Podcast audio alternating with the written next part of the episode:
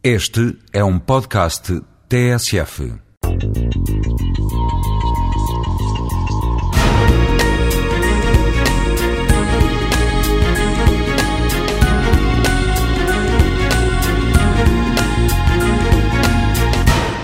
Quase todos nós já sentimos os efeitos da globalização, ou seja, o impacto das profundas e aceleradas mudanças na distribuição do poder económico e político.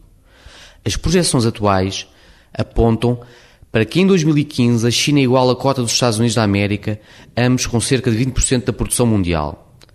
De acordo com alguns cálculos, a cota da China na produção mundial ultrapassará a dos Estados Unidos da América antes de 2025. Simplificando, a integração económica resultante da globalização está a provocar a maior alteração nos equilíbrios de poder e influência geopolítica existentes no mundo desde o século XIX.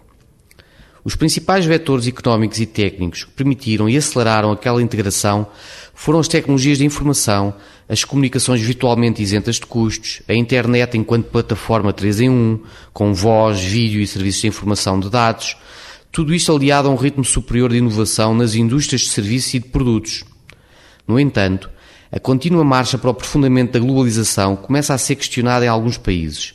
designadamente os Estados Unidos da América, a França, entre outros.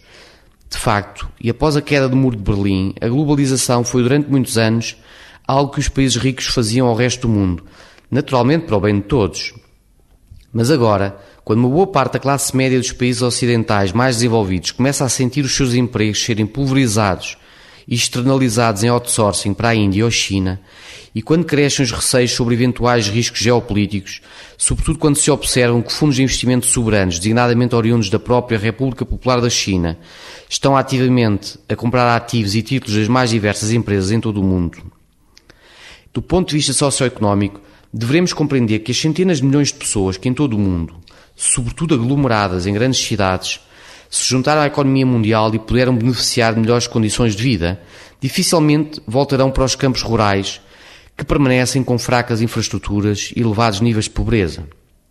É verdade que poderão subsistir práticas de negócio criticáveis em alguns países asiáticos, designadamente no que se refere a algum desrespeito pela liberdade de expressão, pela propriedade intelectual, por normas técnicas de alguns produtos, reduzidas regalias sociais utilização de mão de obra infantil, entre outras. Ou seja, de que forma o poderio dos vários países deve ser orientado e governado à escala mundial.